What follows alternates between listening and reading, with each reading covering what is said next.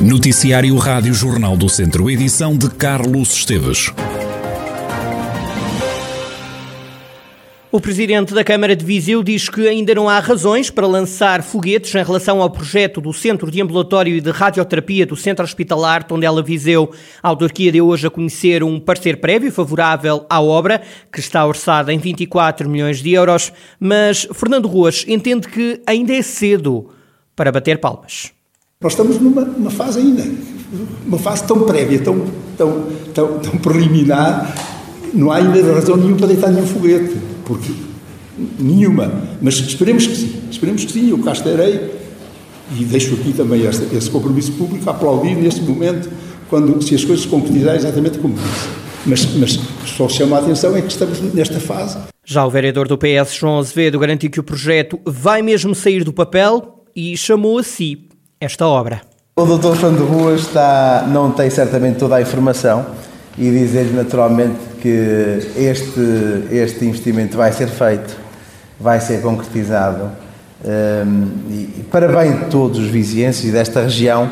E eu quero dizer que o que eu faço não é por tática, o que eu faço é porque tenho, uh, creio verdadeiramente que as pessoas que estão a fazer a direção deste investimento são pessoas que cumprem com a sua palavra, uh, estão a fazer bem o trabalho, estão a fazer bem, estão a fazer bem eh, o governo eh, está a fazer bem e, portanto, eh, nós sabemos como é que vai acontecer e espero bem que o Dr. Fernando Ruas e esta Câmara Municipal faça uma declaração pública como a vangloriar-se por verdadeiramente ter acontecido em Viseu. Palavras que não ficaram sem resposta de Fernando Ruas. Gosto muito de poesia, mas, mas não, nem, nem, é o momento.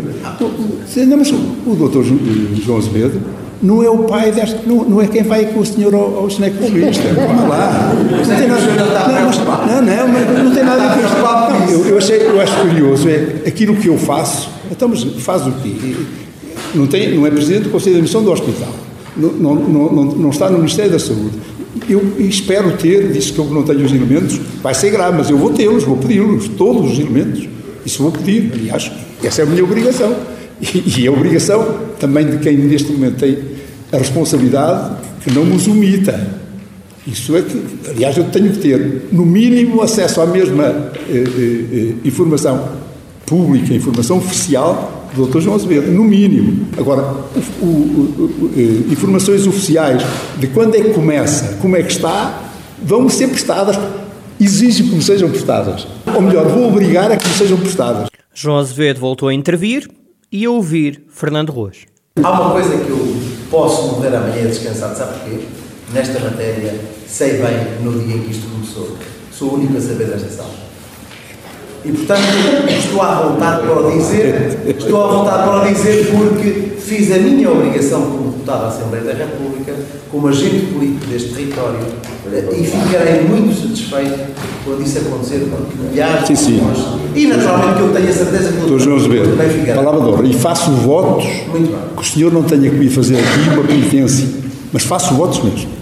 O Centro de Ambulatório e de Radioterapia do Centro Hospitalar Tondela Viseu vai custar 24 milhões de euros. O hospital acredita que a obra pode ser uma realidade no final de 2023. Foi chumbado o Orçamento de Estado. O país prepara-se agora para eleições antecipadas. O orçamento teve apenas os votos a favor do Partido Socialista. Foi por isso rejeitado. O deputado do PS, eleito pelo Distrito, João Azevedo, fala num momento difícil para o país e para a região.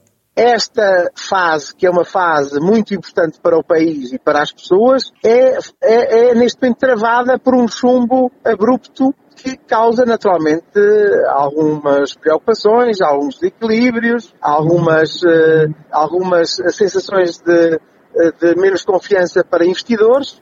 Portanto, é, é, um momento difícil. Já quanto à possibilidade de novas eleições legislativas, João Azevedo não está assustado e diz que o PS, ao contrário do PSD, tem a casa arrumada. O Partido Socialista tem naturalmente uma organização, uma organização que permite fazer com que, não só em Viseu, mas em todo o país, se organizem todas as listas candidatas à Assembleia da República. Eh, o Partido Socialista não está em eleições internas, o Partido Socialista tem um líder forte, tem uma liderança muito forte e, portanto, que é Primeiro-Ministro, como sabemos, tudo vai correr da melhor maneira, com um trabalho que já tem muitos anos, uh, tem seis anos de, de, existência e vamos continuar naturalmente a trabalhar na defesa dos interesses da região e dos vizinhos. Já o deputado do PST Pedro Alves atribuiu as culpas à esquerda pelo chumbo do orçamento. Para o país, efetivamente, não era o orçamento de Estado que os portugueses necessitavam. Isto, sobretudo, eh, retrata eh, a incapacidade de haver uma alternativa política ou uma solução política de esquerda para o país. Eh, ficou provado que eh, a geringonça foi apenas eh, uma estratégia e uma solução encontrada por António Costa há seis anos para ir gerindo a sua manutenção no poder. Nunca houve aqui um orçamento, um orçamento que fosse claramente com opções estratégicas que permitissem ao país crescer de forma sustentada, aliviar as famílias de, da carga fiscal e, e, neste momento julgo que uh, a melhor forma eh, para resolver o problema foi chumbar mesmo o orçamento, já que o PSD o chumbou ao longo deste tempo. O deputado do PSD, líder da Distrital Social Democrata, Pedro Alves, o chumbo do Orçamento de Estado continua a dar que falar e promete ser um dos temas fortes e quentes dos próximos tempos em Portugal. Mais de meio ano depois, o Centro Hospitalar Tondela Viseu volta a ter uma enfermaria cheia com doentes com Covid-19 desde o início de março, que isso não acontecia. Em enfermaria estão hoje 29 pessoas, há ainda um utente nos cuidados intensivos. Face ao dia de ontem, estão internadas no Centro Hospitalar Tondela Viseu mais três doentes com o novo coronavírus. Diz-lhe ainda que até à passada segunda-feira foram administradas 5.274 terceiras doses da vacina contra contra a Covid-19 na região Viseu de Lafões. Números avançados à Rádio Jornal do Centro por fonte do agrupamento de centros de saúde de Lafões. Nesta fase estão a ser vacinadas as pessoas acima dos 65 anos, sendo que foi dada prioridade aos utentes com 80 ou mais anos e utentes de lares e de unidades de cuidados continuados.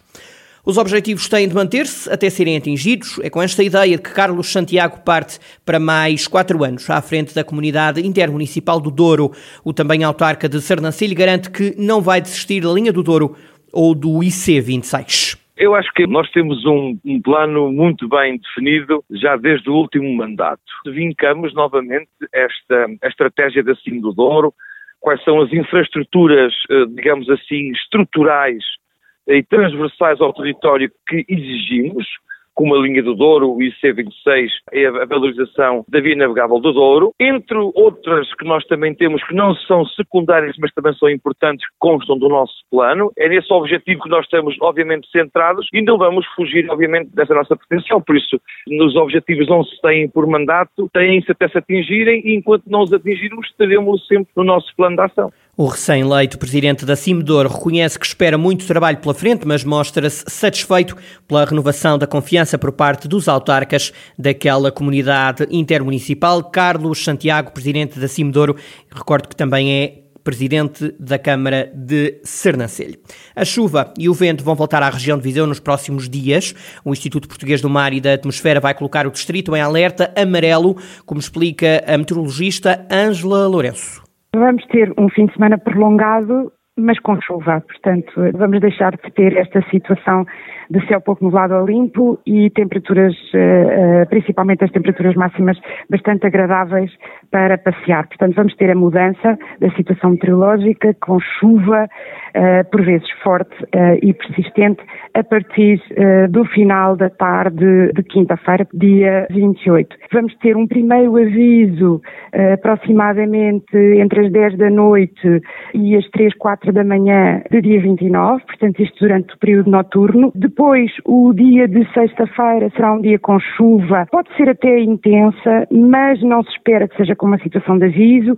E depois, novamente, uma situação de aviso a partir do final de sexta-feira, aproximadamente entre as nove e dez da noite, e a prolongar praticamente durante o dia de sábado e eventualmente depois também no dia de domingo. Entretanto, o Instituto Português do Mar e da Atmosfera já atualizou estes avisos. O distrito ficará em aviso amarelo desde as nove da noite de hoje até às seis da madrugada de amanhã, sexta-feira. O aviso passa a ser um aviso laranja a partir das nove da noite de sexta-feira até às seis da madrugada do próximo sábado.